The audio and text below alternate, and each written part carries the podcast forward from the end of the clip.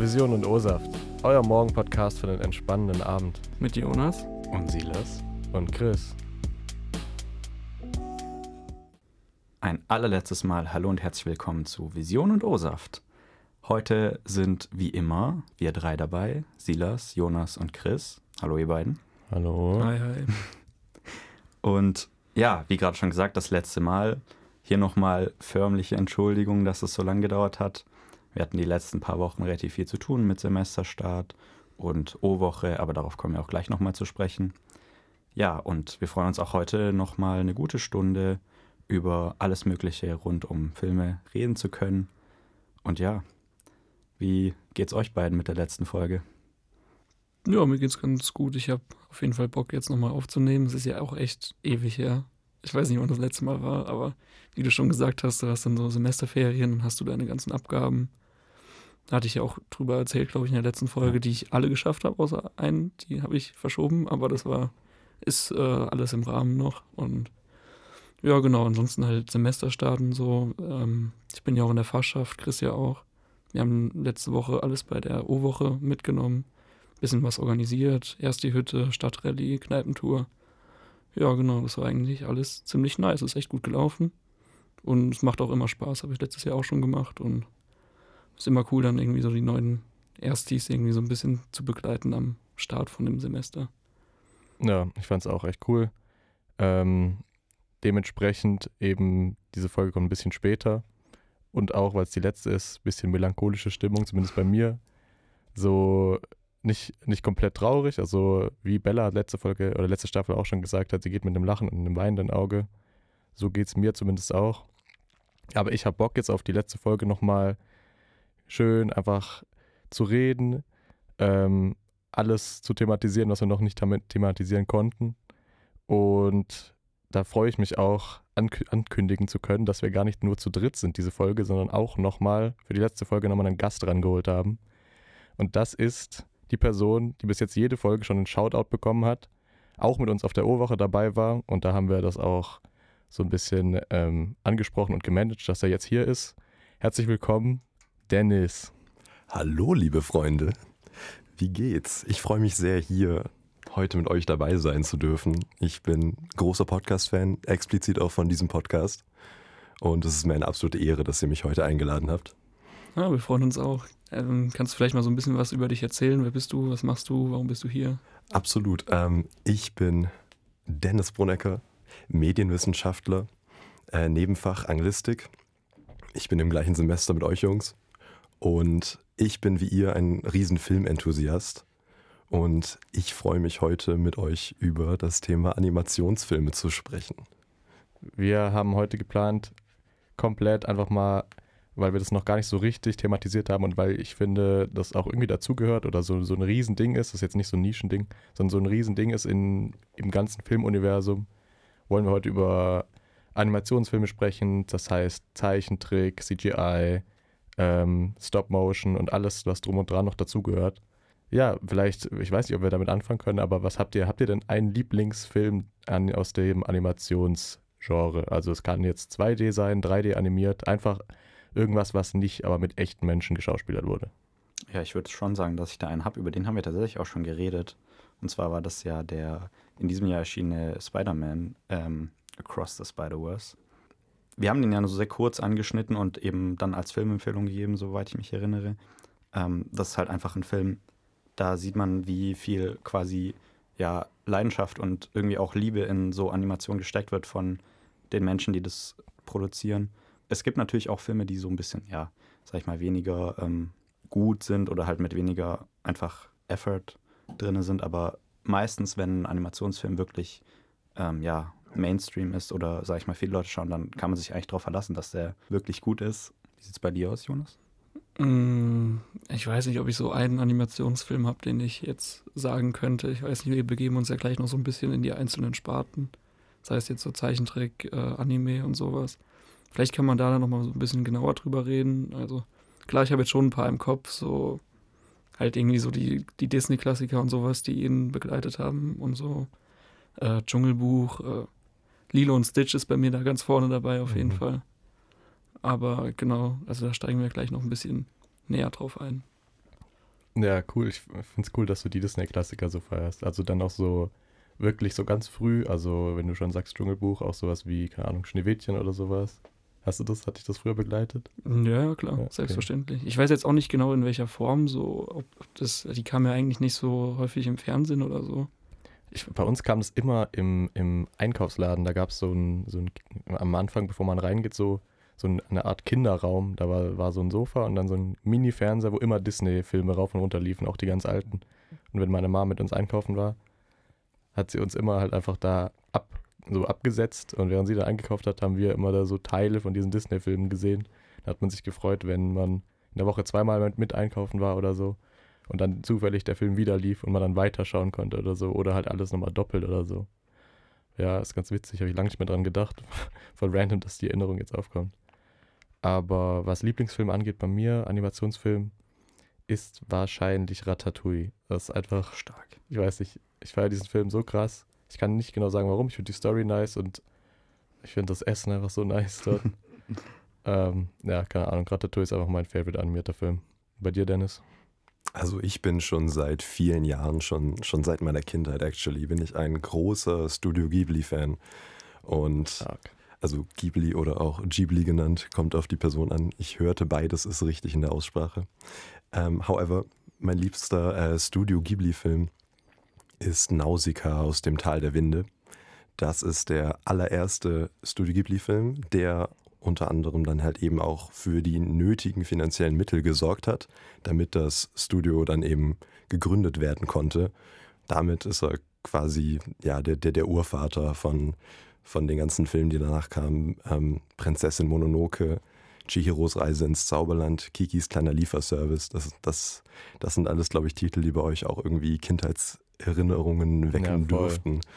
Ganz, ganz große Klassiker. Ich bin auch Riesenfan von Hayao Miyazaki. Genau.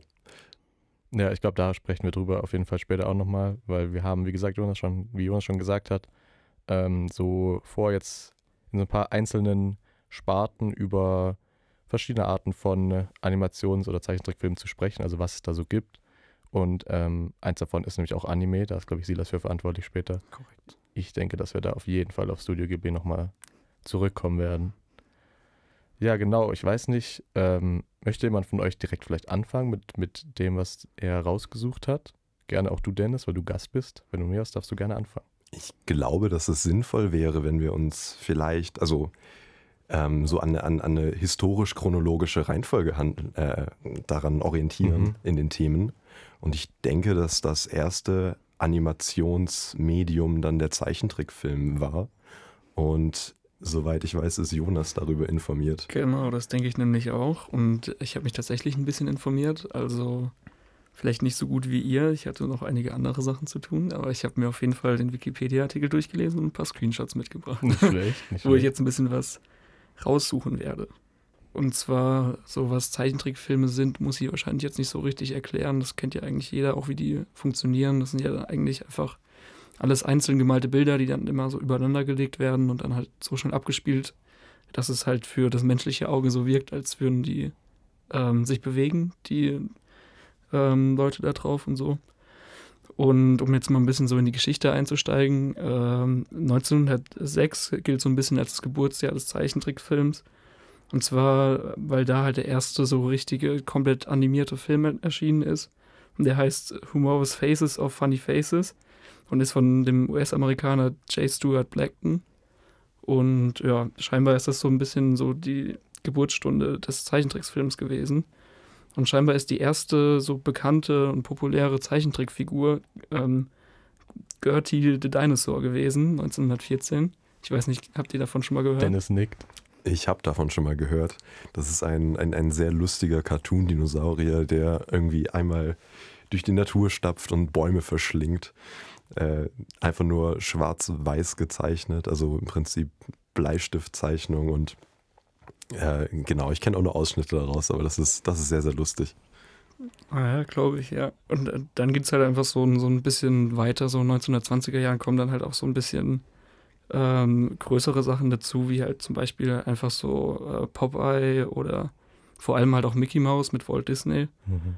Und ich glaube, so ab dann war ja dann natürlich so ein bisschen die Ähm, Hochzeit. ja, die, die Hochzeit des Zeichentricksfilms, beziehungsweise ist es dann so richtig angelaufen und gerade was mit Disney dann passiert ist, wissen wir auch alle, wo die jetzt mittlerweile sind und wo die so ein bisschen gestartet haben mit Steamboat Willie, da, dieser erste Film, wo Mickey Mouse vorkommt und so. Mhm. und wie sich das alles halt so ein bisschen entwickelt hat.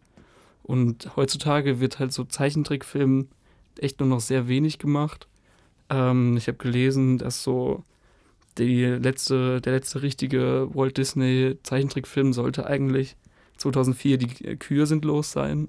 Ich weiß nicht, kennt ihr den Film? Nee. Noch nie gehört. Ich glaube, ich habe den sogar gesehen. aber Das ist so ein, ja, so ein klassischer Disney-Film, wo halt dann irgendwelche, auf irgendeinem Bauernhof irgendwelche Kühe und irgendwelche Tiere miteinander reden und sowas. Und keine Ahnung. Aber da gibt es auch so ein richtig lustiges Meme. Ich weiß nicht, ob ihr das kennt. Wo die, wo irgendwie so, so zwei alte Menschen dann in dieser Hütte da irgendwie sitzen und draußen ist irgendwie so eine Kuh. Und dann. Das erzähle ich jetzt nicht. das ist nicht lustig. Perfekt. Aber auf jeden Fall kam dann doch nochmal 2009 dann Küss den Frosch. Und das scheint jetzt so der letzte, ähm, der letzte Zeichentrickfilm von Disney gewesen zu Den sein. habe ich gesehen. Aber ich habe wirklich keine Erinnerung mehr dran, glaube ich. Also, Ja, ich wusste aber auch nicht, dass der so neu ist. So ich auch 2009, ich, nicht. dachte, das wäre halt so ein bisschen so wie halt alle anderen ja. Disney-Märchen, Filme, keine Ahnung. Ich kann das alles zeitlich nicht so ganz einordnen, weil ich habe das ja alles zur selben Zeit geguckt. Ja, ja, stimmt. Ja, Disney hatte ja 100 Jahre Jubiläum. Ja. Jetzt, dieses Jahr, vor Mhm. 10 Tagen, am 16. Oktober, hatten die 100 Jahre Disney. Was schon übelst krass ist. Also, das kam, also kam Steamboat Willie in 1923 raus. Ähm, die Information habe ich jetzt nicht genau da. Kurz halt die Frage, ob damit quasi die Gründung der Firma gemeint ist oder halt wann das erste Mal. Es muss ja nicht sein, dass, also, weißt du, Ich Mhm. glaube, wir sagen einfach, Ich bin mir auch nicht so ganz Disney passt. seit 100 Jahren gibt es Disney. Ja. Ich bin mir auch ganz gar nicht so sicher, ob Steamboat Willie wirklich so der erste Film war von Disney. Das war der erste Film, wo Mouse. Mickey Mouse vorgekommen Ja, ist, aber Fair enough, probably not dann, ja. das weiß ich gerade nicht so genau. Aber ich weiß, ich kennt ihr so diese ganz alten Sachen, also so wie Steamboat Willie oder ich glaube so auf Disney Plus kann man halt auch wirklich so ganz alte Ja. ähm, Zeichentrickfilme so angucken oder diese, diese Kurzfilme halt. Ja, also Steamboat Willie habe ich auf jeden Fall gesehen. Ist ja auch echt kurz. Ähm, aber dafür halt lustig, weil man es immer, man hat es immer nur so ausschnittweise, also so ganz kurz ausschnittweise gesehen. Es geht ja auch nicht so lang, aber ähm, das kam ja teilweise am Anfang von Disney-Filmen, dann später so. Und dann das Original zu sehen ist schon cool, aber ich habe es, also das ist maximal ein Jahr her, dass ich es gesehen habe. Also Hm. echt lange irgendwie gedodged und dann gesehen und dann gedacht, wow, krass, dass es schon so alt ist.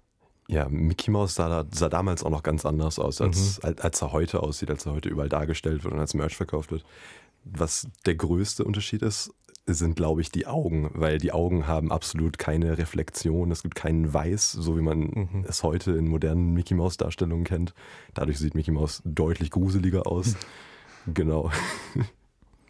Ah ja, nice. Also wenn wir jetzt schon auch so beim Thema Disney und Zeichentrickfilme sind, ähm, wir haben eben schon mal so über Lieblingsfilme so generell gesprochen, aber was ist denn euer Lieblings-Disney-Zeichentrickfilm? Äh, 3, 2, 1, Silas. Okay, also wenn du mich, wenn du mir jetzt so die Pistole auf die Brust setzt, muss ich wahrscheinlich der König der Löwen sagen. Ah, okay. Langweilig. Also nicht der Film, die Oha. Antwort.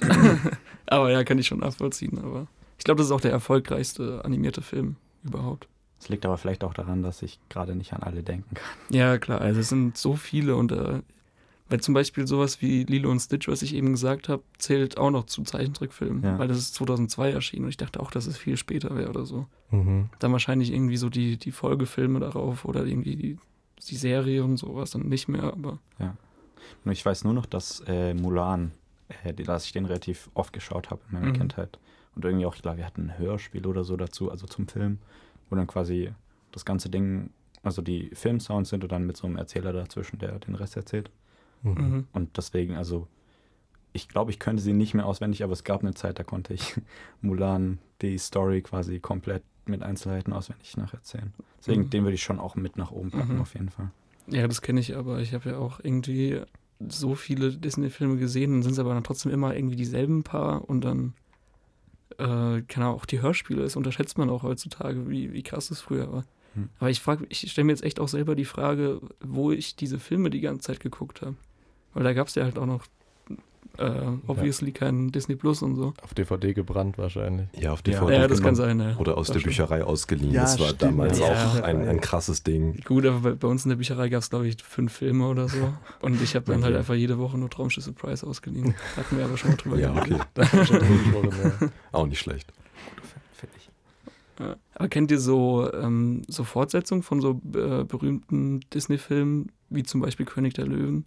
Die haben ja teilweise einfach so Fortsetzungen, die nicht ins Kino gekommen sind, die sind Mhm. einfach auf DVD erschienen. Stimmt. Zu König der Löwen 2 gibt's. Ich Es hab, gibt, glaube ich, sogar einen dritten Teil, aber der ist nicht ja, es so. gibt drei Teile. Ich habe die, und dann gibt es noch so Timon, Timon Pumba äh, Spin-Offs, aber ich, ich habe mich immer ferngehalten davon. Ich habe tatsächlich auch nicht so eine krasse Zeichentrick-Disney-Kindheit gehabt. Deswegen mich mit den Filmen auch nicht so gut vertraut. Aber wenn ich jetzt einen Lieblingsfilm nennen müsste, dann würde ich mit Bernhard und Bianca gehen. Oh, das ist der, mir auch gerade der, eingefallen. der, der Mäusepolizei. Da gibt es Mhm. zwei Teile. Ich müsste jetzt ein bisschen würfeln. Ich weiß gerade nicht mehr, welcher mir jetzt besser gefallen würde, aber die, sind, die beide sind super toll. Äh, ich glaube, ich mag den ersten lieber. Das sind die in, in Florida, in den, in den Everglades, in den, Sym in den Sümpfen Ja. und, und klären irgendeinen einen Mordfall auf. Nee, nee, ein Kind, was entführt wurde. Ach, eine Entführung, genau. Ja, ja. Es, ist, es ist sehr, sehr süß. Das ist Das auch das ist mit cool. den Krokodilen, die habe Ja, ich irgendwie genau. im Kopf gerade, wie die aussehen. Ja, den habe ich sogar letztens erst gesehen, also dieses Jahr auf jeden Fall. Ähm, ich glaube, mein Lieblings-Disney-Zeichentrickfilm ist Robin Hood, der Mhm. mit, den, mit den Tieren, also wo Robin Hood Fuchs ist und so. Mm, Ja. Den habe ich früher echt richtig oft geschaut und fand ich immer richtig geil. Und wenn es der nicht sein darf, dann vielleicht Bärenbrüder, weil da finde ich die Landschaft einfach so geil. Ich weiß nicht jetzt, ob ich die Story, kann ich mich nicht mehr, mehr gut erinnern, aber da habe ich ewig hergesehen, aber irgendwie, keine Ahnung, hat mich irgendwo berührt. Ist der von Disney? Ja, Ah, okay. Aber ist der Zeichentrick? Ich glaube, der ist mixed. Ja. also ist auf jeden Fall nicht 3D animiert. Wenn ich hier noch einen, einen, einen richtig tollen äh, Mixed 3D-Zeichentrickfilm einwerfen darf, dann würde ich mit dem Iron Giant gehen. Oh, äh. Wie, wie heißt der auf Deutsch? Der.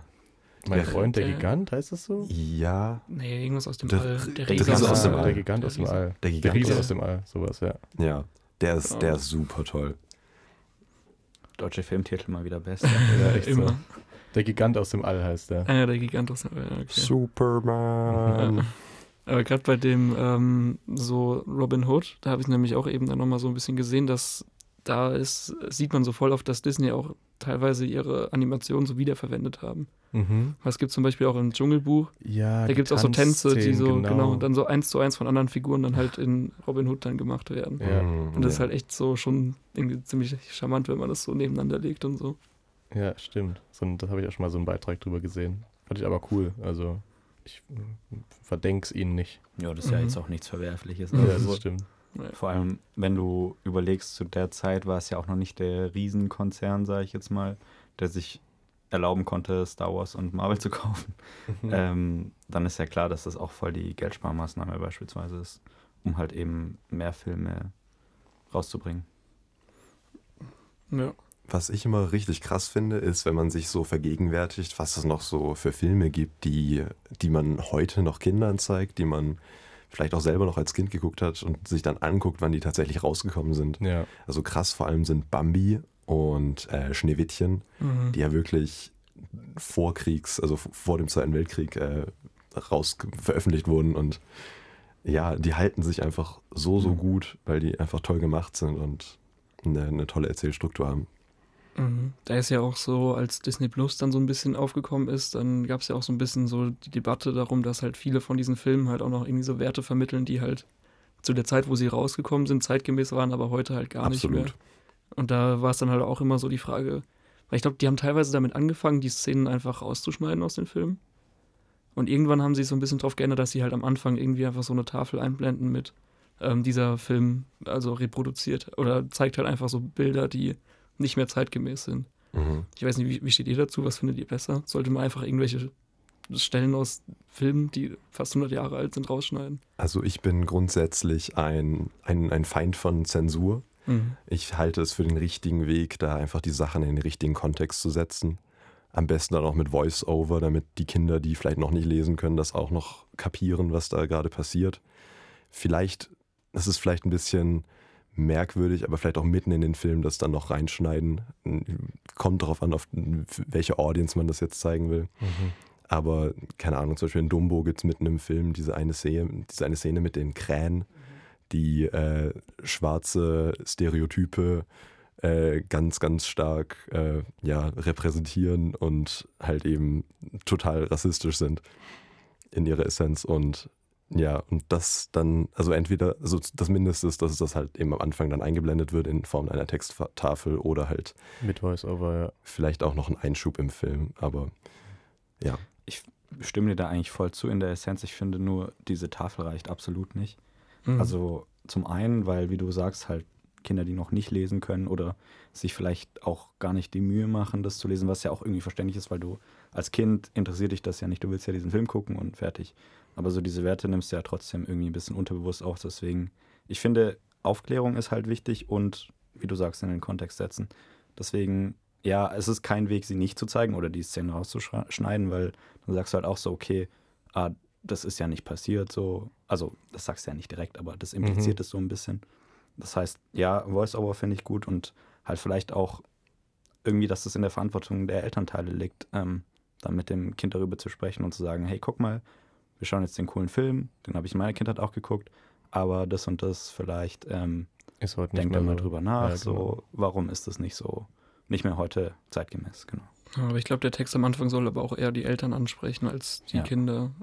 Das ist klar. Ich habe also als Kind hast, man- hat man ja gar keine Aufmerksamkeitsspanne. Ja. keine Ahnung. und So. Ähm, ja, ich weiß, also sorry, dass ich jetzt so an dem, auf dem Thema Disney hängen geblieben bin, aber da gibt es irgendwie so viele spannende Sachen dann irgendwie zu fragen.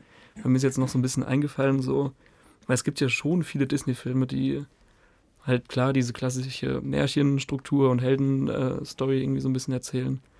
Aber wo dann halt irgendwie so am Anfang dann halt irgendwie so ein Elternteil stirbt oder sowas. Und das ist ja, wenn du als kleines Kind das guckst, teilweise schon echt ähm, traumatisierend. So, gerade wenn man jetzt so an König der Löwen denkt oder, oder Bambi. oder Bambi zum Beispiel, ja. Ich Ja. weiß nicht, wurde bei euch dann irgendwie so, haben eure Eltern dann erst irgendwie, mussten die da weggucken oder haben die den Film erst ab danach laufen lassen oder so?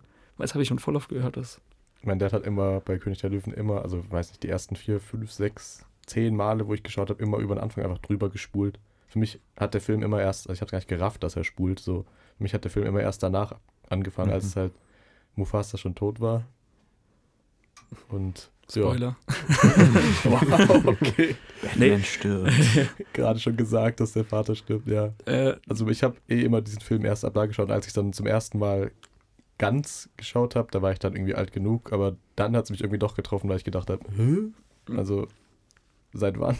Ja. Ja, krass, dass es wirklich gibt, weil ich glaube, ich habe das halt vor allem so aus, ich glaube, bei den Simpsons gibt es irgendwie einen Gag, dass, dass Milhouse oder so denkt, dass ähm, findet Nemo erst mit dem zweiten Kapitel anfängt. Und dann findet er irgendwie raus, dass es ein erstes Kapitel gibt und dann ist er komplett verstört und keine Ahnung, sein komplettes Weltbild ist irgendwie zerstört. Wo halt, Gott. Ja, Ja, keine bei uns geht es einfach zu wie bei den Simpsons. das Ja, sowieso. Ich finde es interessant, weil bei mir war es tatsächlich sehr ähnlich. Also ich erinnere mich, dass ich den Film auch oft geguckt habe, nur so irgendwie die Hälfte oder halt irgendwie ab dem Teil, wo es halt ja nicht mehr schlimm ist, sag ich mal.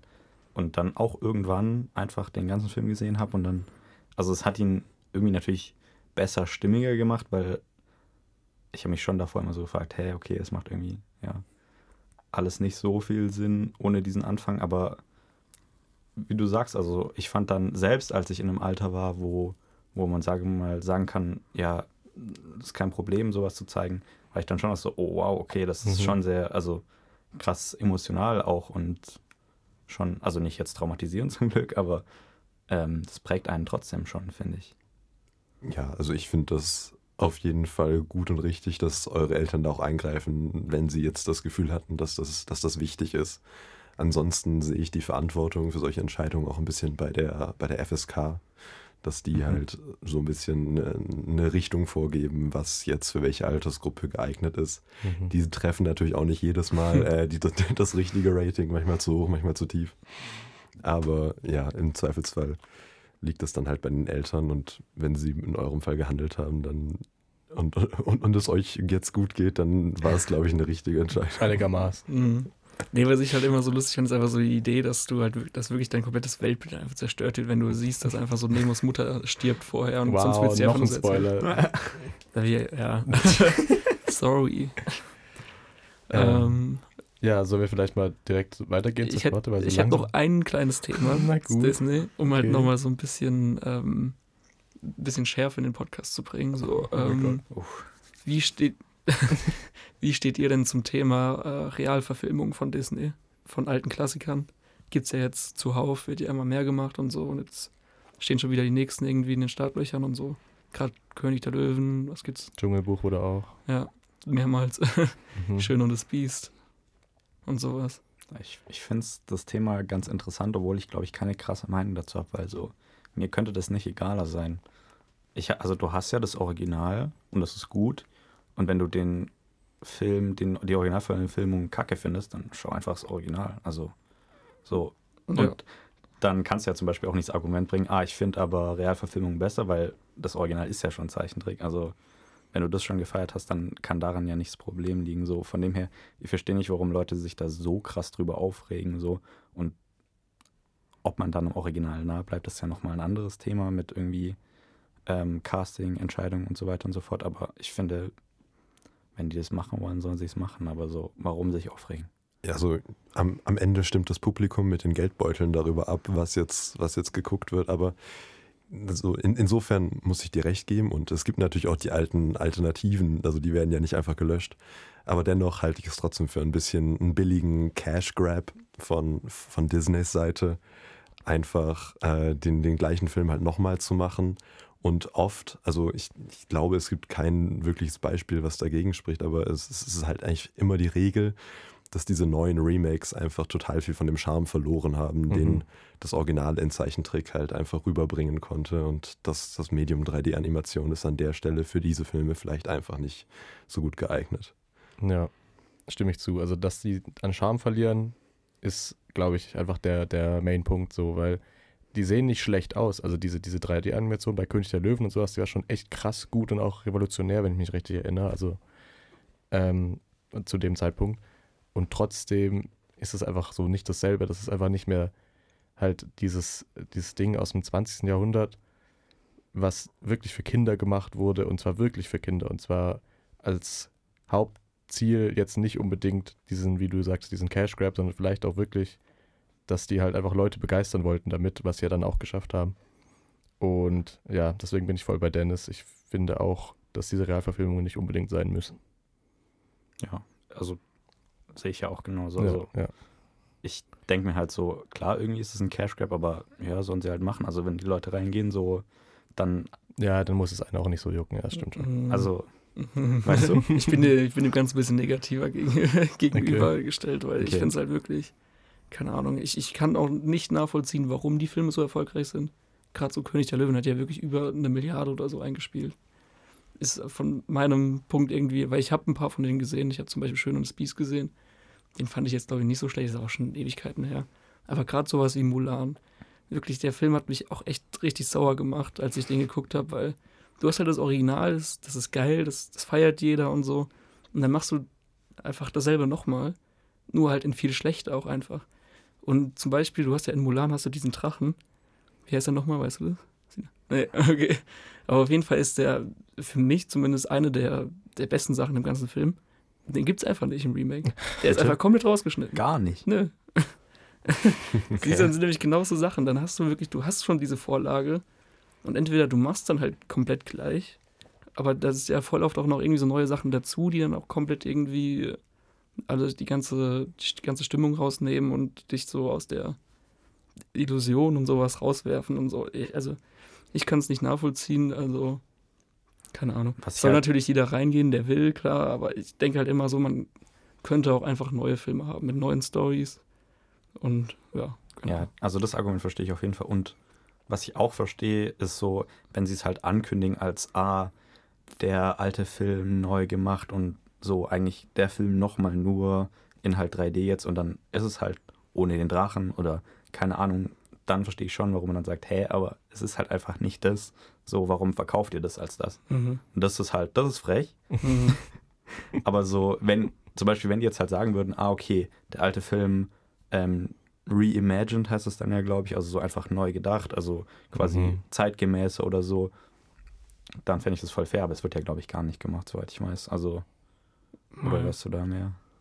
Mm, ich weiß nicht, keine Ahnung. Ich glaube, es gibt auch keine so richtige Grundidee dahinter, weil mittlerweile fangen die ja auch an, äh, dieses Vajana, oder heißt er bei uns Vajana? Ja, oder? Mhm. Ja. Oder Moana. Ähm, der kriegt jetzt, glaube ich, auch ein Remake mit Train to Rock Johnson und der, der ist Ach, nee. fünf Jahre alt oder so. ja, den spricht er ja auch schon Ja, im, im Original. Ja, aber das, das ist nicht so, wie gesagt, das ist, das ist so fünf, sechs Jahre alt. Was Ja. braucht denn das jetzt schon ein Remake? Also so ein Real Live-Action-Remake. Ja, fair Das sind enough. nämlich genau die Sachen, wo, mich, wo ich dann so ein bisschen hinterzweifle, dass da irgendwelche ähm, gute, so richtig, ähm, keine Ahnung, gute Gedanken hinterstecken. Mhm. Außer Ja. Geld. ja. Geld, Geld, Geld. Ich meine, es steckt immer Geld dahinter. So. Das ist, Ja, aber merkst du das in alten Filmen an? ja, was heißt, merkst du das denen an? Also, Hm. ich meine, das Einzige, oder nicht das Einzige, aber der Hauptgrund, warum du es den neuen Filmen anmerkst, ist, weil die alten existieren. Und das ist ja bei den alten nicht gegeben, also als sie damals gemacht wurden. Aber natürlich war auch das Ziel von Disney, Klar. damit Geld zu machen, so, Aber dafür haben sie sich mehr Mühe gegeben I damals. guess, ja. Damals war Disney auch noch ein ganz anderer Konzern. Heute ist es ja ein, eine, eine richtige Abomination aus, aus tausend Franchises und, und x Sub-Studios. Mhm. Und damals war das, glaube ich, alles noch ein bisschen weniger kapitalistisch gedacht. Und erst die Erfolge von diesen Filmen hat Disney an diesen Punkt gebracht, wo sie jetzt eben so geil sind auf Geld, dass sie, Ja, das ist fair. dass sie diesen Cash Grabs hinterherjagen. Hm. Das wird auch so, so viel in so Serien wie South Park oder Family Guy oder sowas dargestellt, in denen halt einfach immer so Minnie Maus, äh, Mickey Mouse einfach irgendwie so, so richtig geldgeil ist und so voll das Monster und voll das Arschloch und sowas. Das ist eigentlich so voll die unschuldige Figur für irgendwelche kleinen Kinder und sowas. Ja, das finde ich auch immer erstaunlich lustig. Keine Ahnung, weil es halt einfach es ist lustig, weil es wahr ist. Ja, das ist Ja. dann ein bisschen wie der, wie der Clown bei den Simpsons, oder? Der wird ja auch immer so dargestellt. Mir ist der Name gerade entfallen. Krusty. Ja, Krusty. Mhm. Der ja auch immer so dieses Idol für Bart ist irgendwie und dann irgendwie immer, wenn er vorkommt, stellst du heraus, ah, okay, er ist eigentlich auch nur da, um halt Geld zu machen und irgendwie jucken ihn die Kinder gar nicht so richtig. Never Ja. meet your heroes. ja, genau. Genau das. Krusty der Clown ist, ist Disney confirmed. Simpsons. Okay, ich würde sagen, bevor wir uns in Disney so krass verrennen, Ja, ich glaube, das ist eine Diskussion, wo man lange drüber reden Ja, kann. Deswegen absolut. machen wir einfach mal weiter jetzt. würde ich vielleicht weitermachen und meine Sparte so kurz wie möglich vorstellen. Ähm, es ist ein, nochmal eine andere Möglichkeit, animierte Filme zu machen, und zwar so Stop-Motion-Technik. Sagt euch ja bestimmt allen was. Ähm, aber ich werde es trotzdem nochmal kurz äh, erklären. Also Stop-Motion ist ja basically ähm, so ein, wie bei Zeichentrick auch, eine Frame-by-Frame-Ding, wo du aber mit äh, also realen Dingen, sage ich mal, arbeitest. Also das kann jetzt, das können Puppen sein, das kann aber auch so Knetzeug sein oder sowas. Der Gedanke dahinter ist einfach, dass du einen Film drehst, in dem du diese Figuren oder deine Hintergründe oder was auch immer du hast auf, auf dem Bild ähm, Frame für Frame ablichtest, sozusagen ein Foto machst, die dann minimal bewegst, wieder ein Foto machst, weiter bewegst, wieder ein Foto machst und das dann eben so an diese 25 FPS oder was auch immer du mal haben möchtest, ähm, aneinander reißt, dass eben wieder die Illusion entsteht, dass das sich bewegt. Und das ist eben unglaublich aufwendig. Wurde aber trotzdem schon äh, ganz früh gemacht und zwar ähm, so äh, wirklich, also ganz, ganz kurz und anfänglich schon ähm, Ende des 19. Jahrhunderts, also 1890 oder so. Und den Boom hat es dann erlebt, auch als Zeichentrick, also wie Jonas gerade gesagt hat, als Zeichentrick dann so richtig rauskam, da gab es dann auch schon längere Filme, die rein Stop-Motion waren. Und so ein paar Beispiele, die habt ihr bestimmt alle gesehen oder zumindest gehört davon, so von den neueren Sachen Coraline und sowas, das ist Stop-Motion, aber auch Wallace und Gromit, wenn ihr das noch kennt. Das ist genau eben dieses Knetzeug. Und was Stop-Motion, Puppen-Stop-Motion ist, ist zum Beispiel Sandmännchen. Also diese, diese kurzen Mhm. Einspieler davor, die sind auch Stop-Motion alle. Und ja, also bei Star Wars wurde natürlich auch Stop-Motion verwendet, so Die ähm, AT-ATs, oder? Genau, die AT-ATs, genau. Oder die AT-STs, die sind Stop-Motion. Mhm. Und das ist einfach cool, wie das implementiert wurde und auch immer noch Filme damit gedreht werden. Hier, äh, Wes Anderson hat ja Fantastic Mr. Fox gemacht und Isle of Dogs, die sind beide auch äh, Stop-Motion und äh, der neue Pinocchio von Guillermo del Toro ist auch komplett Stop-Motion. Und der hat ja auch bester animierter Film gewonnen bei den Oscars letztes Jahr. Ja, habt ihr irgendwelche Gedanken zu Stop-Motion? Seid ihr Fans? Findet ihr das blöd? Irgendwelche, irgendwelche einfach Gedanken dazu? Mm, Ich glaube, so als Langfilm ist es auch gar nicht so präsent irgendwie. Ich glaube, ich habe schon ein paar gesehen auf jeden Fall. Sowas wie, wie heißt es, Kubo oder sowas? Irgendwas, äh, so Samurai oder sowas oder Ninja, irgendwie sowas. Mm, Ja. Der war ziemlich geil was. zum Beispiel und da sieht es halt auch ex echt extrem geil aus. Aber ansonsten kennt man das ja wirklich dann nur so als irgendwie so Special Effects in irgendwelchen Science-Fiction-Filmen oder so. Wenn Oder kurzen Dingen so. Ja, oder so Godzilla bestimmt ja auch, oder? Teilweise sicher. Ja. Krieg der Ja. Welten hat auf jeden Fall Stop Motion auch Ja, verwendet. Godzilla hat meistens eigentlich Anzüge benutzt, wo dann echte Menschen drin gesteckt haben, in, in, in relativ groß nachgebauten Städten. Die haben sich dann da verprügelt. Was auch ganz lustig ist. Aber im, zum Beispiel der ganz alte King Kong-Film, der allererste, das Ja. ist mit einem Stop-Motion-Affen. Ja, ich bin tatsächlich mit einer Stop-Motion-Serie aufgewachsen, und zwar Shaun das Schaf. Ja, ein Klassiker von Ähm. Artberg. Ja, Ja. genau. Die haben ja auch Wallace and Gromit gemacht, gell? Ja. Und Ähm, Flutsch und weg auch. Ja. Das, ähm, ja, also ich finde auch tatsächlich, das hat auch seinen ganz eigenen Charme im Vergleich jetzt zu Zeichentrick zum Beispiel. Mhm. Ähm, Gerade jetzt auch die Serie schon das schafft, das halt so. Ich habe das Gefühl, immer wenn Stop Motion gemacht wird, dann wird da noch mal ein bisschen auch mehr auf so Story und so geachtet. Also das hat so einen ganz eigenen Humor, einen ganz eigenen Feel von, von der Story her und das finde ich echt, also ja, gefällt mir sehr. Ich glaube, ein Problem, das Stop-Motion heutzutage äh, faced, ist, dass die Sehgewohnheiten von den Menschen sehr, sehr, sehr anspruchsvoll geworden sind, dadurch, dass CGI, also Voll. computergenerierte 3D-Animationen, äh, total gut geworden sind mit realistischen Haaren und so weiter. Und dadurch hat äh, Stop-Motion einen riesen Nachteil, weil das oft gegen die Sehgewohnheiten der Menschen geht und halt oft ein bisschen, bisschen lächerlich aussieht. Da meistens die Zielgruppe Kinder sind und die hauptsächlich eben mit diesem CG-Content aufwachsen, äh, funktioniert das oft nicht so gut. Und wenn du halt eben dann doch einen Stop-Motion-Film machen willst, dann ist das eben enorm viel Arbeit. Du kannst dann halt Ja. eben nicht mit, mit, mit, mit fünf Bewegungsstufen pro Sekunde arbeiten, also mit, mit fünf Bildern pro Sekunde, weil das dann halt eben äh, nicht gut genug aussieht, sondern du musst dann halt mit, mit zehn oder zwölf Bildern pro Sekunde arbeiten. Das heißt, du musst viel, viel, viel mehr kleine Einzelschritte äh, in jeder Bewegung, die ein Charakter halt eben auf dem Bildschirm macht, arbeiten, was diese Filme sehr viel mehr teurer macht, aber halt eben auch zu Prestigeprojekten, weshalb heutige Stop-Motion-Filme zwar alle sehr, sehr gut sind, aber auch sehr, sehr rar geworden sind. Und Mhm. Guillermo del Toros Pinocchio ist natürlich das, das beste Beispiel dafür. Ein, ein wahnsinnig toller Film. Mhm. Vor allem, wenn man dann den vergleicht mit dem Pin äh, Pinocchio, der von Disney in demselben Jahr Ja, rausgekommen genau. ist. Und für, alle, Dankeschön. und für alle goldenen Himbeeren und sowas irgendwie be be äh, nominiert wurde und Nominiert alles. Ja. Ja.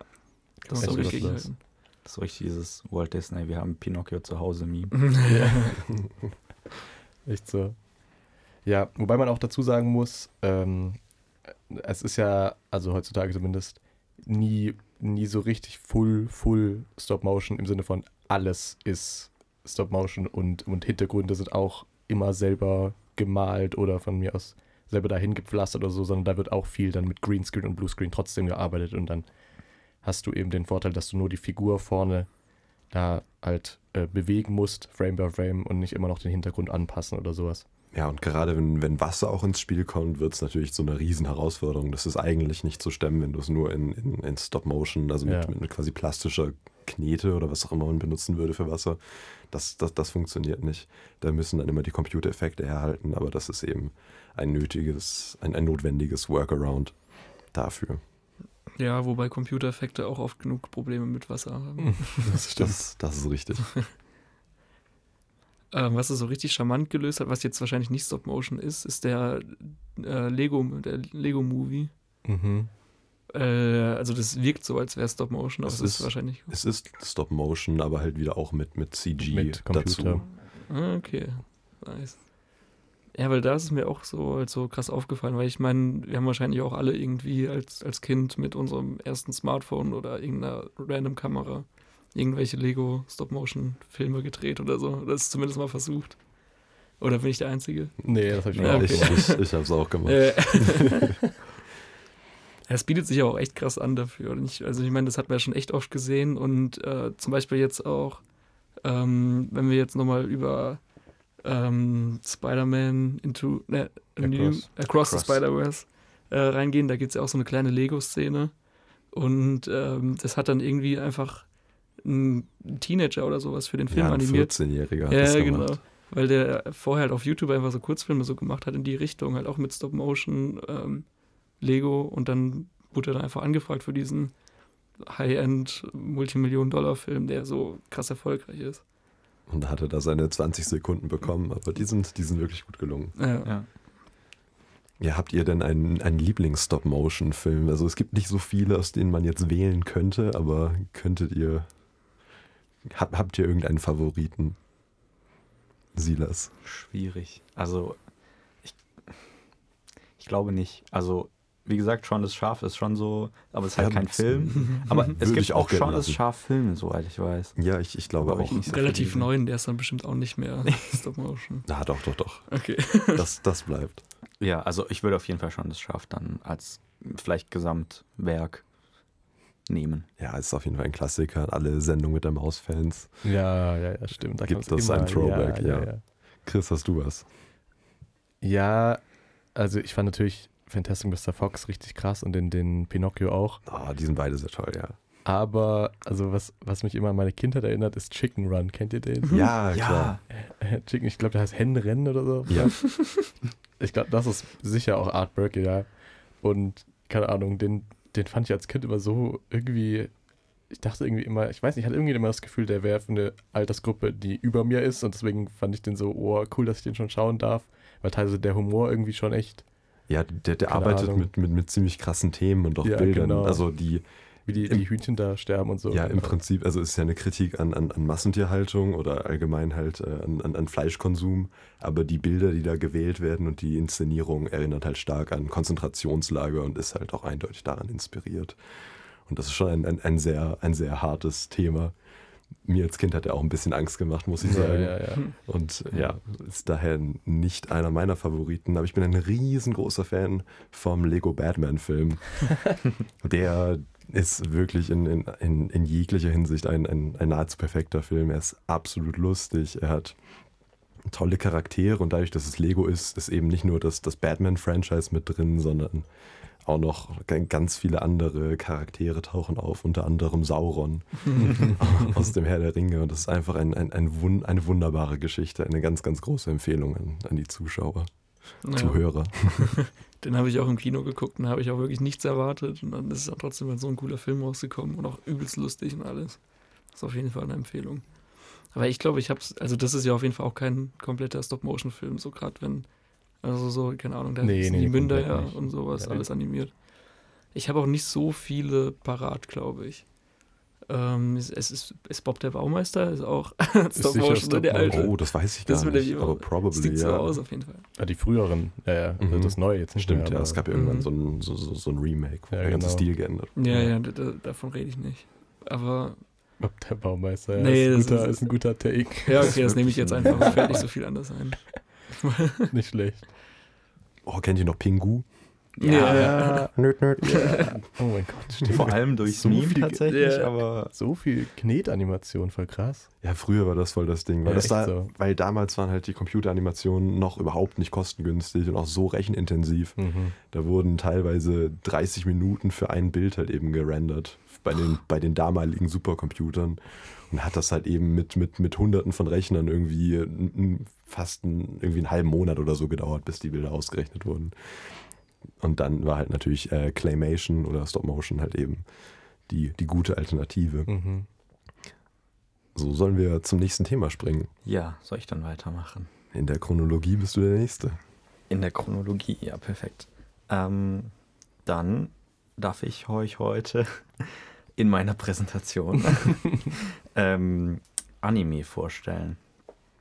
Und zwar ist es tatsächlich, ähm, ist mir jetzt gerade aufgefallen, als du, Jonas, auch schon die, ähm, äh, ja, sag ich mal, Zeichentrick vorgestellt hast, ähm, dass es tatsächlich zu einer relativ, ja, gleichen Zeit aufgekommen ist. Also der erste so richtig, ja, nachweisbare Film, sage ich jetzt mal, in dem Anime-Stil ist äh, auch 1912 tatsächlich rausgekommen.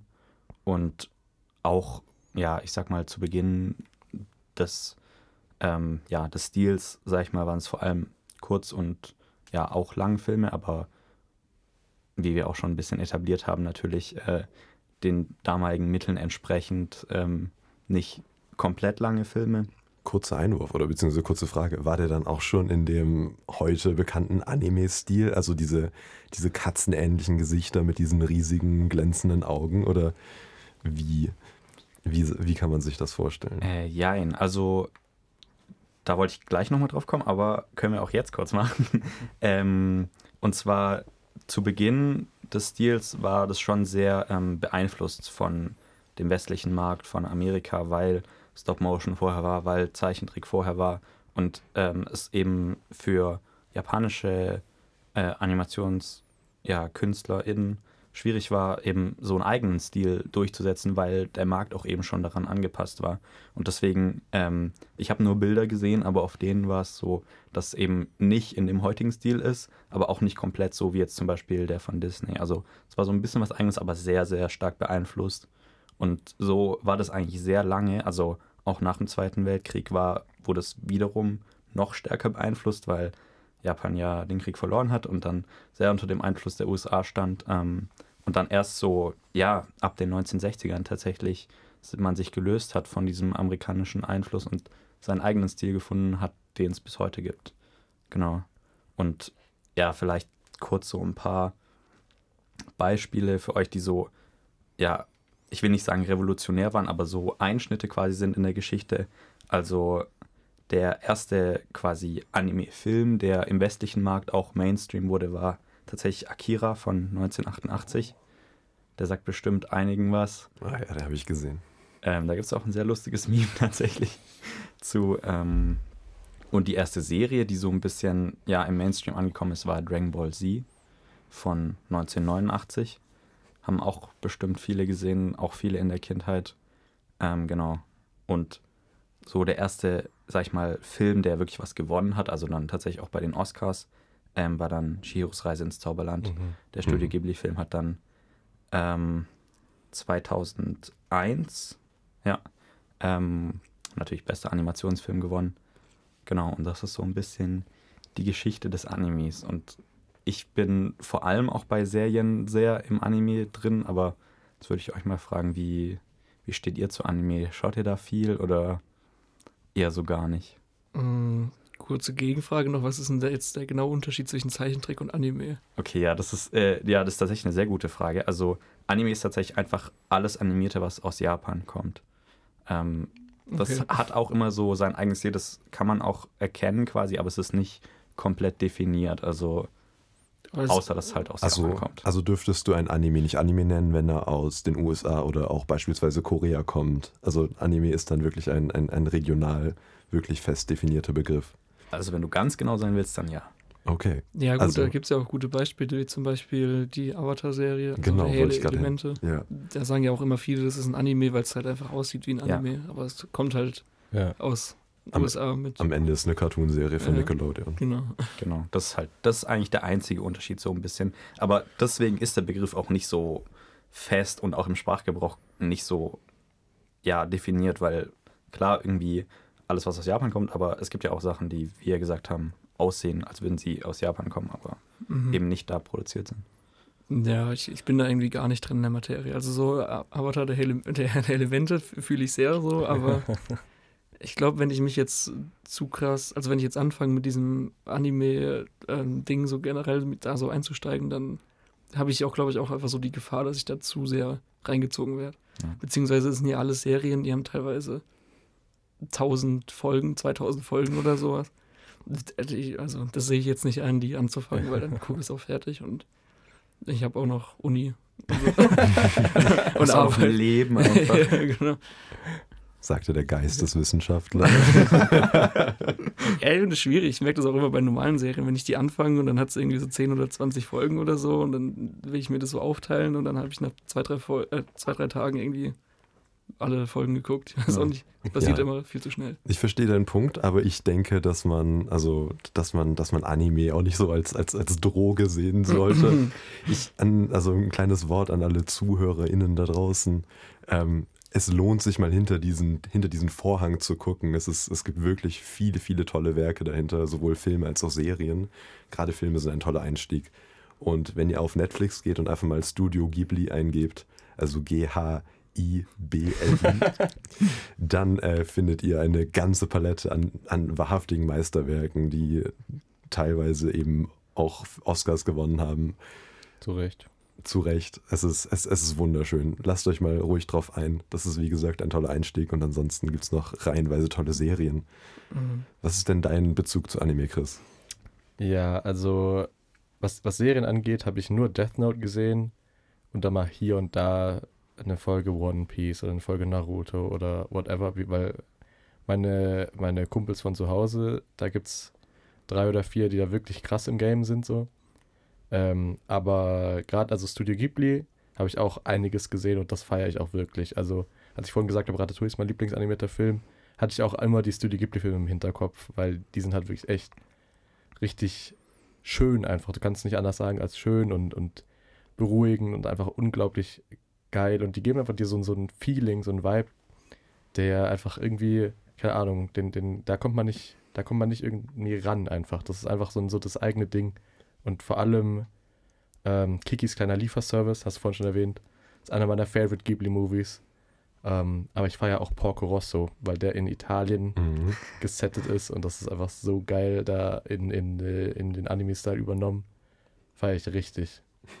Also ich finde gerade, das sind so, also wie du auch schon gesagt hast, Dennis, so eine krasse Empfehlung, weil ich finde, da ist jeder Film auch so, hat so seinen komplett eigenen Charme und trotzdem Ja. merkst du, dass es dieser Stil ist, dass es ein Ghibli-Film ist. Und also wie du gesagt hast, einmal in Italien, dann hast du Kikis kleiner Delivery Service, ähm, der so ein bisschen in so einer Verein Großstadt. so Sachen, so von Kroatien ist er vor Genau, allem auch ja. an, ähm, orientiert.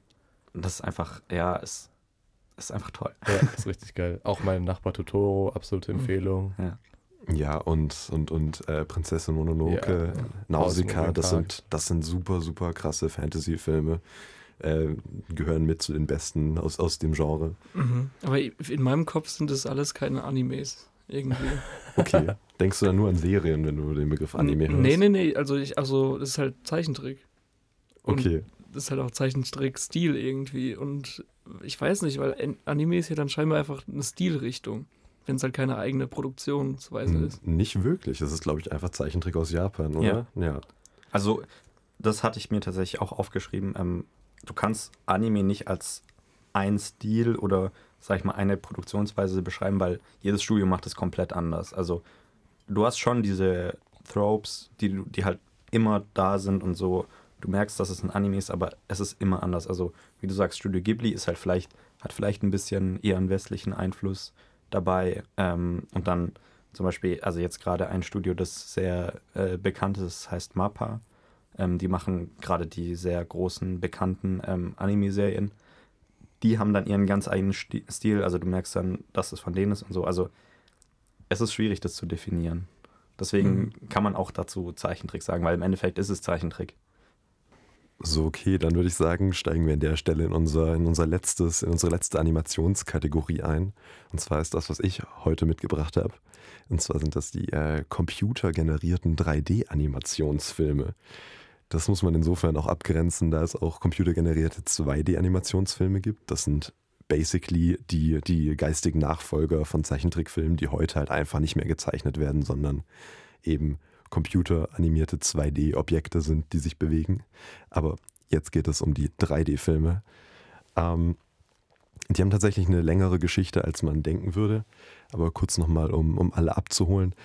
Äh, es geht hier eben um diese sogenannten, um, um, um diese CG-Filme wie Cars, wie, wie Nemo, wie Toy Story.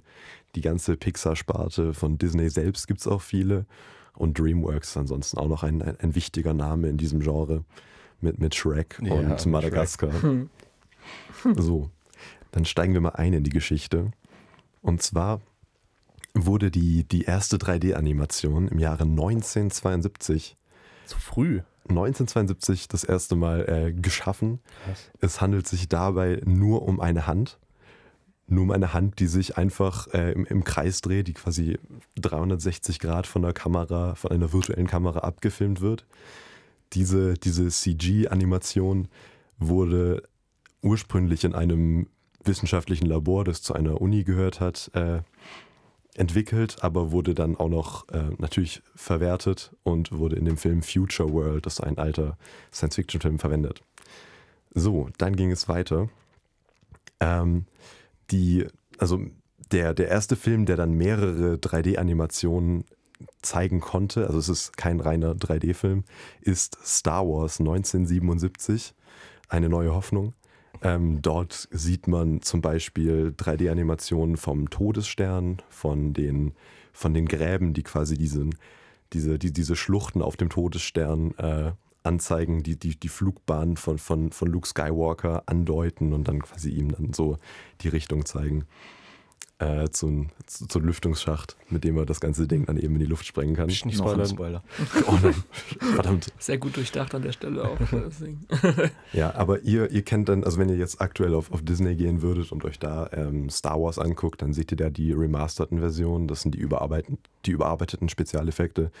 In der Originalversion hast du halt eben die Original, hast du dann die richtigen ursprünglichen Effekte, die sind halt äh, deutlich einfacher, aber das ist halt eben der erste Film, der mehrere davon aufweisen kann. Dann kommen wir tatsächlich auch schon zum allerersten Animationsspielfilm. Wir machen jetzt einen kleinen Zeitsprung. Da, also in, in diesen zehn Jahren gab es lauter kleine Entwicklungen, die alle nicht besonders nennenswert sind. Aber dann 1995 kam Toy Story raus. Oh ja. Der allererste Pixar-Film war im Prinzip nur eine Art Tech-Demo von, von Apple, die damals äh, Spezialcomputer gebaut haben für Computeranimationen. Die wollten halt eben zeigen, was die drauf haben. Und Steve Jobs hat dann Pixar gegründet und Toy Story delivered. Ein, ein, ein bis heute gefeierter Film, eine sehr, sehr erfolgreiche Filmreihe, die dann auch einen Sonder-Oscar bekommen hat. Nicht für beste Animationsfilm, sondern ein, ein Spezial-Oscar, der extra für Toy Story dann eben etabliert wurde. So, jetzt sind wir in der Ära der, der Animationsfilme angekommen, der 3D-Animationsfilme.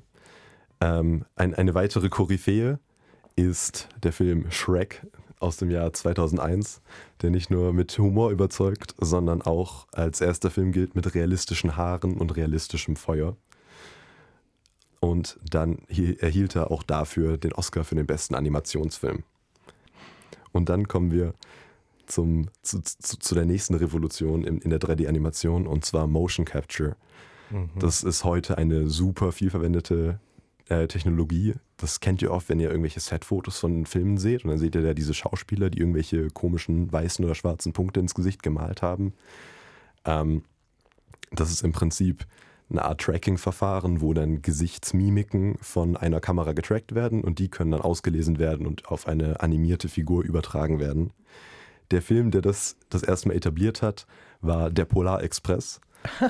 Aber das auch nur bei einem Äh, Charakter, geil. und zwar äh, Tom Hanks, dem, dem, dem Schaffner vom Polar Express. Wie cool. Das ist die einzige Figur auch in diesem Film, die okay aussieht. Der Rest ist sehr, sehr, sehr uncanny. Also ich habe mich früher nicht so wirklich wohl gefühlt beim Gucken dieses Films. Äh, Diese ganzen Kinder waren mir sehr, sehr, sehr suspekt, waren sehr, sehr gruselig. Genau. Ich weiß nicht, wie steht ihr denn zu Polar Express? Wann, wann ist denn der rausgekommen? 2004. 2004. Ey, das ist wirklich so einer der Filme, den ich, die, keine Ahnung, die kenne ich so viele Stellen von und alles, aber ich habe den nie komplett gesehen. Da bin ich mir ziemlich sicher, dass ich mich nie bewusst dazu entschieden habe, diesen Film jetzt zu gucken. Bei mir ist genau das Gegenteil. Ich habe den ganz gesehen und ich kann mir an nichts erinnern. Ja, same. Ja, der ist auch ein bisschen vergessenswert. Der ist aber auch von Robert Zemeckis, also dem, dem gleichen Verbrecher, der, der, der auch, äh, der, der auch äh, den Pinocchio-Film gemacht hat. Von, von diesem Jahr. Ne, vom letzten Jahr. Mhm. Ja. Ey, aber zu Motion Capture, das wird doch auch viel in Videospielen inzwischen benutzt. Das oder? wird viel in Videospielen Ja, ja, verwendet, ja. das wird äh, viel auch in Live-Action-Filmen verwendet. Also zum Beispiel Figuren wie Thanos oder wie Smaug aus Der Hobbit. Ja, Sind- sind, sind alle- Cumberbatch. Genau. Gab es das nicht schon in Herr der Ringe dann auch? Doch, für Gollum. Aber das ist auch dann vor Polar Express. Oder geht es jetzt nur um Anime? Also um animierte? Um Es geht um animierte- reine Ah, Animationsfilme. okay, Ja, okay. ja. Weil sonst macht es einfach immer Andy Serkins. Ja, genau. So, Ja. Könnt ihr euch merken. Planet der Affen ist auch komplett Andy Serkis. Ja. Ja. Okay, moving on. Eigentlich sind wir auch schon jetzt am Ende so der, der, der krassen Revolution rausgekommen. 2019 kam aber der erfolgreichste Animationsfilm, also tatsächlich die beiden erfolgreichsten Animationsfilme aller Zeiten raus, also finanziell gesehen. Frozen. Ja, habt ihr, wollt ihr raten, welches ist? Du sagst, du sagst Frozen Frozen, 2. Fro Frozen 2? Ja. Frozen 2. Ja. Als ob der erfolgreicher war als der erste. 2019? Ey, warte mal, warte mal, zählt da König der Löwen mit rein? Ja, du Ja, hast okay. sie, das sind die beiden. Ja, ja. Also tatsächlich, Das König der Löwen ist etwas, etwas erfolgreicher im Boxoffice Mhm. gewesen als Frozen 2, aber das ist die Spitze. Frozen 2 war so erfolgreich. Das ist die Spitze. So ass. Ich habe den gar nicht mitbekommen. Ich hab, Die haben, also ich glaube, König der Löwen hat äh, 1,45 Milliarden eingenommen und, Crazy. und Frozen 1,4. Und dicht gefolgt aber von diesem Jahr, äh, von diesem Jahr der, der Mario-Film, der hat nämlich 1,3 Milliarden eingespielt und ist damit dicht dahinter. Der hat doch, glaube ich, eine größere Zielgruppe als Frozen, denke ich. Ja, Ja. der Mario. Ja, ich würde es gar nicht unterschätzen. Äh, okay, ich weiß nicht. Also, ich meine, alle Leute, die Frozen 1 gesehen haben und unter 17 sind, haben den wahrscheinlich gesehen. Und das ist wahrscheinlich schon eine relativ große Zielgruppe. Also, Nee, das ist schon ein Riesending. Das kriegt man auch immer so bei allen möglichen Kindern mit und sowas. Auch wenn man irgendwie mal in der Grundschule war ich auch irgendwie so Betreuer und sowas. Das, Oder an Halloween jetzt bald. das ist echt ein Riesending, das kriegt man auch gar nicht so mit. Ich habe den ersten gesehen, glaube ich. Fand ich jetzt auch nicht so spektakulär, so fand ich schon gut. Ich habe beide gesehen. Ich kann mich an den zweiten gar nicht mehr erinnern. Den zweiten habe ich auf jeden Fall nicht gesehen. Ich kenne nur die, die Lieder von Helene Fischer, dann schön ins Deutsch übersetzt. ach oh Gott, Hilfe. Zum Glück habe ich den nicht gesehen. Oder wenn, dann würde ich ihn sowieso auf Englisch gucken. Aber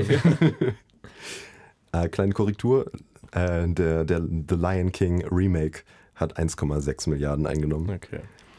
Ansonsten, was glaubt ihr denn, wie viele äh, der, der Top 10 3D-Animationsfilme, also finanziell gesehen, sind von Disney? Wie viele der Top 10? Wahrscheinlich zehn. ich sag, Sag du auch zuerst. Ich habe eine Frage. ich sage 6. Zählt Pixar zu Disney? Ja. Ah, okay. Dann, ähm, dann sage ich acht. ja, ich glaube, dann gehe ich auch auf 7 hoch. Ja, sieben ist tatsächlich die richtige Zahl. Die anderen drei Filme sind alle von äh, Illumination Pictures Mhm. Oh, stimmt, Minions. die Minions. Also die einfach Minions. unverbesserlich. und der Super Mario-Film natürlich. Ja. Na, okay. Hm, hätte ich mir denken können. Die haben auch einen sehr schönen Animationsstil immer. Ja, Ja. Illumination ist schon was eigenes. Was, was Cooles Ja, es, ist, was es, ist, Cooles. es ist auch wichtig. Das ist ein sehr, cool. Also es ist ein sehr, sehr hart umkämpfter Markt auch irgendwie, weil es gibt nicht, es, es gibt kaum Konkurrenz da oben an der Spitze der, der 3D-Animationsstudios. Ja. Es gibt ja am Ende nur Disney und Pixar, die im gleichen Team spielen.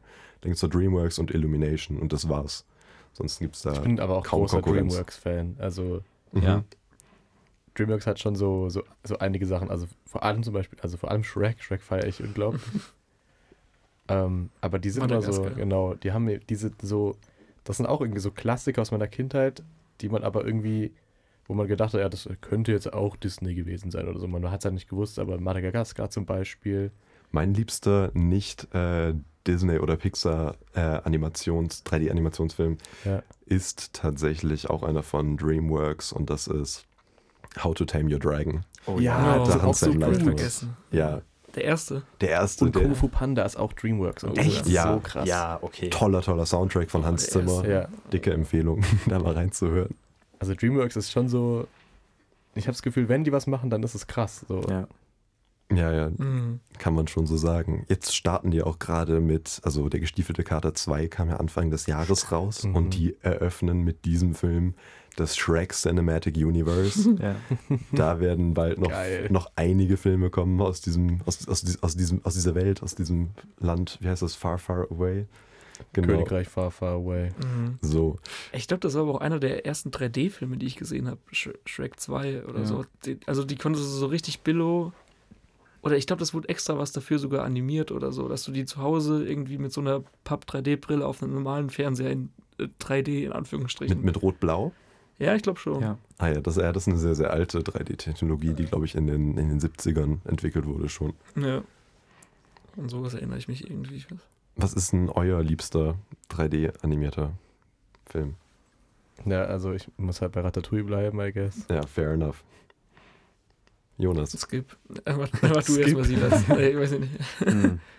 Ist interessant. Ich habe immer, wenn ich über meine Lieblingsfilme nachdenke, so einen Recency-Bias. Deswegen würde ich jetzt sagen, der gestiefelte Kater tatsächlich. Mhm. Also, ich weiß nicht, ob ihr den Der erste? gesehen. Nee, nee, der, wo jetzt letztes so. Jahr rauskam. Okay, okay. Oder was letztes Jahr? Äh, ja, das, Mhm. Ja. nee, das war dieses Jahr. War das dieses Jahr? Ja, der kam im Anfang- Februar, glaube ich. Anfang dieses Jahr, ja. Aber der Ja. kommt jetzt auch noch im Unikino, den könnt ihr noch catchen. Es ist leider ein bisschen schwierig, den äh, zu finden. Wenn ihr auf die Unikino, äh, auf die Unikino-Webseite geht, dann ist es einer von den Filmen, die nicht äh, offiziell angezeigt werden dürfen. Warum? Wegen Lizenzrechten. Ah, okay. Aber ich glaube, es ist okay, wenn wir das hier sagen. Wenn ihr dorthin geht und euch einen Flyer dort holt, dann könnt ihr auch sehen, an welchem Datum es ist. Aber ich bin mir sehr sicher, dass es der erste von den beiden Filmen ist, die ohne Poster und ohne Filmtitelankündigung dort eben äh, ja, in, in, in, auf, der, auf dem Spielplan stehen. Ja, da sehen wir uns alle wieder. Machen Ja. wir ein kurzes Also Community-Treffen. Ich werde Wunderbar. auf jeden Fall reingehen. Auch. Genau, wenn ihr uns live treffen. Wow. Ja. Okay, mein, Äh. mein liebster äh, 3D-Animationsfilm, abgesehen von How to Tame Your Dragon, ist äh, Wall-E. Geil. Mhm. Oh ja. Der, der ist einfach wunderschön, hat, hat, hat, hat ganz tolle visuelle Effekte, also vor allem für die damalige Zeit, aber hält sich heute auch noch ganz gut und ist einfach eine so, so schöne Geschichte. Mit einer tollen Kritik auch irgendwo an, an, an Gesellschaft und, und, und, und, und ja, Ja. Konsum. genau. Das, ja, der ist schon echt geil, der Film. Äh, ich, ich bin irgendwo jetzt so zwischen äh, Drachenzähmen leicht gemacht und äh, Kung Fu Panda. Mhm. Weil die haben mich, glaube ich, schon sehr geprägt als Kind, die Filme. Ja. Weil das halt wirklich dann war so, da ist der erste Teil rausgekommen, als man das selber noch mitbekommen hat und dann ging es halt immer weiter und dann kommen noch Teil 2, 3 und dann irgendwie eine Serie und alles. Kung Fu Ja. Panda ist echt so geil. Also Kung Fu Panda feiere ich auch immer noch so krass. Und Madaga Madagaskar schmeiße ich da auch noch mit rein. Ja. Das sind irgendwie so die, Fair. die drei. Ein richtiger Dreamworks-Boy. ja, echt so. krass. Das ist fair. Die sind gut alle. Ja, echt so. Ich feiere HP Kerkeling so krass als, als Synchronsprecher von Ja. Kung Fu Panda. Der macht das so gut. Ah, krass, das Mhm. wusste ich gar nicht. Ja, und Olaf spricht er ja auch bei Frozen. Ach was, wie witzig. Das ist ein Ice Age. Ist, das ist Illumination. Nee. Nee, das ist Blue Sky. Ah, Blue Die Sky. gehören zu, zu 20th Century Fox. Mhm. Aber ich glaube, Blue Sky wurde jetzt aufgelöst. Und das, das letzte, was sie rausgebracht haben, also die gehören durch 20th Century Fox jetzt zu Disney. Disney, ja. Und das letzte, was sie rausgebracht haben, war so eine Scrat-Miniserie. Hm. Die ist nicht so wirklich toll, aber ich glaube gehört zu haben, dass in der letzten Folge endlich die, die, die Vereinigung von, von Nuss und Eichhörnchen eben äh, stattfindet, die, die sich die Fans schon lange wünschen. Meinst du genau die Folge, die wir auf der ersten Jute nicht mehr geguckt haben? Ja, im Prinzip. Ich glaube, da waren zwei noch, Ja. aber ja, genau. Wir haben als Fachschaft auf der ersten Hütte am ersten Tag, wo noch keine Erstis da waren, haben wir einen Horrorfilm geguckt. Und danach brauchten wir so ein bisschen was zur, zur Beruhigung. Dann haben wir erstmal drei Folgen von dieser vierteiligen Scratch-Serie geguckt, die dann echt schon sehr abgefuckt hat nach, nach der zweiten Folge eigentlich schon. Vor allem mit der Musik. Mir ist gerade noch eingefallen, Sony Pictures Entertainment gibt es ja auch noch Ach, als richtig, ja. Animationsstudio. Und das, die haben auch noch so ein paar ja, Klass ja, Klassiker, könnte man schon sagen, zum Beispiel Jagdfieber. Mm. Das hat eigentlich auch schon vom ersten Teil ein bisschen eine gottlose Animation, aber trotzdem Oh, schon echt komplett vergessen. Ne? eigentlich ein, ein cooler Film. Also Jagdfieber habe ich früher richtig gefeiert. Und vor allem haben die auch Könige der Wellen gemacht. Da habe ich schon öfter drüber gesprochen. Aber das ist auch einfach so ein geiler, so ein geiler Film. Ähm, wenn ihr ihn noch nicht kennt, schaut euch Könige der Wellen an. Surfs Up heißt er auf Englisch. Lohnt sich auf jeden Fall. Die haben auch zum Beispiel die ganzen Hotel Transsilvanien-Teile gemacht. Boah, die hasse ich. Der zweite Teil gehört zu einer meiner Hassfilme. Ich bin da wirklich bei eingeschlafen und ich schlafe nie bei Filmen ein. Ich, das ist wirklich so ein halber Stern Letterbox bei mir. Der zweite, ja, der zweite oder der dritte. Ich, nicht, ich glaube der zweite. Davon gibt es auch zu viele. Ich finde gerade den ähm, Könige der Wellen, den würde ich vom Humor, Humor her so mit, mit Track in so einen Topf werfen. Ja, finde ich Das fair. ist so funny und teilweise auch irgendwie so ein bisschen, ja, ich will nicht sagen unhinged, aber so, Doch, weißt du, kann man schon sagen, ja. okay, ja, also, Er ist einfach jetzt einfach immer noch funny. ja, Du checkst Mhm. jetzt viel mehr, als du als Kind gecheckt hast. ja. Wir befinden uns jetzt auch die ganze Zeit bei den Filmen, wo es früher auch immer dann bei, bei Magus die Spielzeuge zugab. Das, immer, das fällt mir immer so, so mit als so zweites oder drittes ein, wenn ich über die Filme nachdenke. Genau. Das ist so wichtig. Ja. Liegen bestimmt alle noch irgendwo zu Hause rum, keine Ahnung. Mal gucken. Kung Fu, Kung Fu Panda vor allem. Ja, da gab es einiges. Ja gut, dann werden wir jetzt äh, mit unserem Input zu Animationsfilmen und Zeichentrickfilmen und alles mögliche, worüber jetzt, äh, wir jetzt die letzte bestimmt Stunde geredet haben, ähm, neigt sich jetzt so ein bisschen dem Ende zu. Ähm, wir bedanken uns auf jeden Fall bei Dennis dafür, dass er daran teilgenommen hat und uns auch ein bisschen dazu motiviert hat, auch irgendwie vorher ein bisschen zu recherchieren. Es hat vorher noch nicht so krass stattgefunden in diesem Podcast. Sch- Danke an euch, Jungs, und danke für die Einladung. Ja, und äh, mir gern. wurde zugetragen, dass äh, du auch eine kleine Filmempfehlung äh, mitgebracht hast. Das haben wir einmal so ein bisschen am Ende gemacht, dass wir einfach noch so einen Film den Leuten mitgeben, den die gesehen haben sollten. Ja, genau. Und zwar, ich habe, wir haben jetzt schon häufiger heute den Namen Studio Ghibli erwähnt. Und das ist auch äh, das Studio, das, das diesen Film gemacht hat, den ich euch jetzt mitgebe. Er ist auf Netflix und der Name ist Das Flüstern des Herzens. Oh nee, sorry. Whisper of the Heart, auf Deutsch Die Stimme des Herzens. Das ist ein unglaublich süßer Film, der die Geschichte von einer, von, von einem jungen Mädchen erzählt, also einer Schülerin, die zum einen eben eine Passion hat fürs Schreiben und auch Katzen liebt. Da können sich vielleicht schon die ein oder andere Person mit identifizieren. Mhm. Ansonsten überzeugt der Film aber total durch, äh, durch, durch, durch, die Bilder. Es geht, ähm, also Leute, die Lo-Fi-Musik mögen, werden sich dort super wohlfühlen, weil diese ganze Lo-Fi-Ästhetik fängt dieser Film richtig, richtig gut ein. Äh, es geht quasi um, um Bilder von, von, von Städten an, an lauen Sommerabenden. Es ist es ist eine wunderbare Atmosphäre und eine sehr, sehr süße Geschichte, die auch zu Tränen rührt. Und ich will nicht zu viel spoilern, wo es hingeht, aber sie begegnet früher oder später eben einer, einer sprechenden Katze. Und ja, guckt euch den Film unbedingt an. Äh, auch Leute, die noch nichts mit Anime zu tun hatten, eine, eine wirklich gute Empfehlung. Weißt du, von wann der ist? Ungefähr Einordnung? Uh, ich glaube, der ist aus den späten 90ern. Okay. Der Film ist von, von 1995 okay. und von Hayao Miyazaki. Mhm. Der hat ja jetzt dieses Jahr auch nochmal einen Film rausgebracht, ne? Genau, The Boy and the Heron. Ähm, und er arbeitet jetzt anscheinend schon irgendwie an drei neuen Projekten. Man, wow, crazy. Man, man fragt sich, was. Ist, ist da nicht so ein Running Gag, dass das schon jetzt der zehnte Film ist, wo er angekündigt hat, dass es der letzte von ihm also ist? Also ich glaube tatsächlich ist es der fünfte jetzt. ja, okay, aber trotzdem. Und jetzt gibt es noch drei weitere Projekte. Der, der gute Herr ist auch schon an die 90 oder über 90. Also ein, ein wirklich alter Hase, aber ein, ein absolutes Genie und kreatives Meisterwerk. Äh, kreatives Mastermind. ja. Genau. Danke ich, dir für die Empfehlung. Ja, bevor wir jetzt zum Ende kommen, habe ich noch eine Kleinigkeit äh, euch mitgebracht. Oh, ähm, okay. Ähm, ich bin, ich bin ein bisschen für einen, für einen ziemlich lowen Gag gegangen. Äh, ein, ein, wahrer Schenkelklopfer. Oh nee. Ich habe Angst. Er hat eine OSAF saved. so. okay, äh, ich, ich beschreibe, ich, genau, ich ja, beschreibe mal kurz für alle Zuhörer. Es werden jetzt gerade ähm, Pappbecher auf den Tisch gestellt. Farbe wichtig. Orange, ne? Jetzt kommt so, äh, eine durchsichtige euch, Flüssigkeit. Ich habe euch eine Flasche Visionen und, eine, und eine, ein Behältnis mit, mit O-Saft mitgebracht. Ach, wie schön. Sehr nice. Und ich glaube, das ist nicht erlaubt, hier in diesem Studio zu trinken. Ja, aber das machen wir nachher draus. Aber dann werden wir, werden wir gleich uns äh, Visionen und O-Saft einverleiben. genau wie ihr, liebe Zuhörer. Passend zur Schafparty, zu der wir danach äh, aufbrechen. Ja. Äh, ja, sehr nice. Vielen Dank. Danke also, dir. Ja. War wirklich ein Schenkelklopfer. Schenkelklopfer. Ja, there you go. Also dann, Dennis, nochmal vielen Dank, dass du da warst. Ja, vielen du Dank für das Geschenk. Danke fürs Geschenk. Du hast krassen Input gebracht und mal wieder mit allgemeinem Wissen geglänzt, wie immer, wie eh und je, auch in den Seminaren. Ich glaube, deswegen hast du tatsächlich auch bei uns jedes Mal einen Shoutout bekommen. Ja, ja. Wir hatten aber noch keinen in dieser Folge. Willst du die vielleicht selber eingeben? Ah ja, äh, Shoutout an, an, an diesen einen Typ, der bei sämtlichen Filmprojekten und Audioprojekten und allem anderen bei uns im Studium immer dabei ist. Shoutout an Dennis. Shoutout an Dennis. Sehr ja, schön. Haben wir das auch geklärt. ciao, ciao. Dankeschön. So, dann sind wir jetzt auch wieder am Ende angelangt dieser wunderbaren Folge. Und das ist tatsächlich ja nicht nur das Ende dieser Folge, sondern auch das Ende dieser Staffel mit uns drei.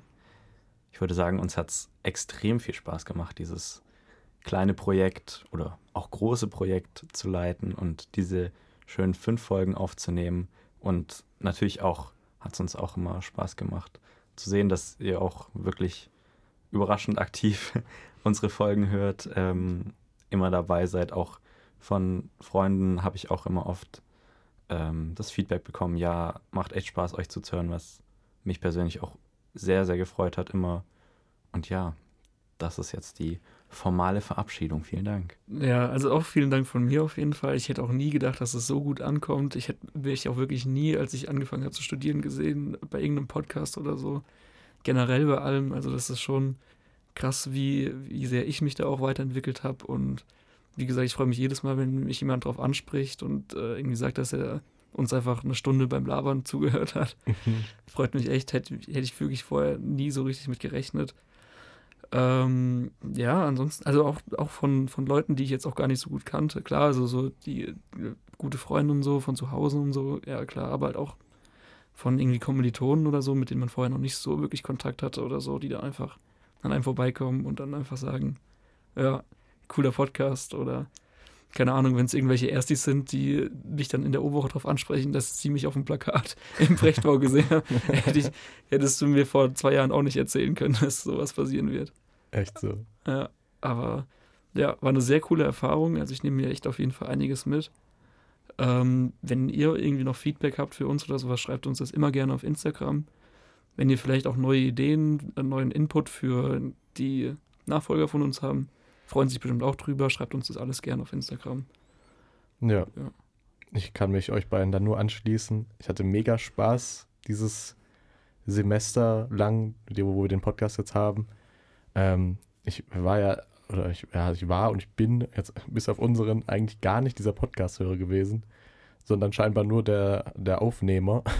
Ich finde es auch so cool zu sehen, ähm, auf der Webseite, wo, wo wir drei drauf Zugriff haben, da kann man sehen, woher die Leute kommen, dieses hören und dann sieht man so 1% Hörer in Spanien, 1% Hörer in Korea zum Beispiel und es sind halt Leute im Auslandssemester oder so.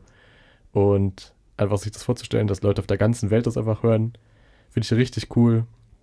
Ja, einfach mega das geile Projekt und auch nochmal danke, dass ich die Möglichkeit hier gehabt habe, auch mit euch das zu machen. Sehr cool. Wie Jonas schon gesagt hat, schaut gerne nochmal auf Insta vorbei, weil da auch auf jeden Fall nochmal ein Post dazu kommt, dass wir Nachfolger suchen, NachfolgerInnen, weil wir das ja auch abgeben müssen, aber Vision und Ursache auf jeden Fall weitergeht. Wenn ihr also Bock habt, diesen Podcast zu übernehmen, mit egal für welchen Ideen, schreibt uns gerne auf Insta, sprecht uns in der Uni an, schreibt uns auf WhatsApp, wenn ihr unsere Nummer schon habt. Ähm, und wir machen auch nochmal eine Insta-Post dazu. Also seid einfach aktiv, dann kriegt ihr das alles mit. Weil dann würde ich jetzt tatsächlich das letzte Mal für uns zumindest sagen, das war's mit Vision und was für einem Saft. Einfach Orangensaft.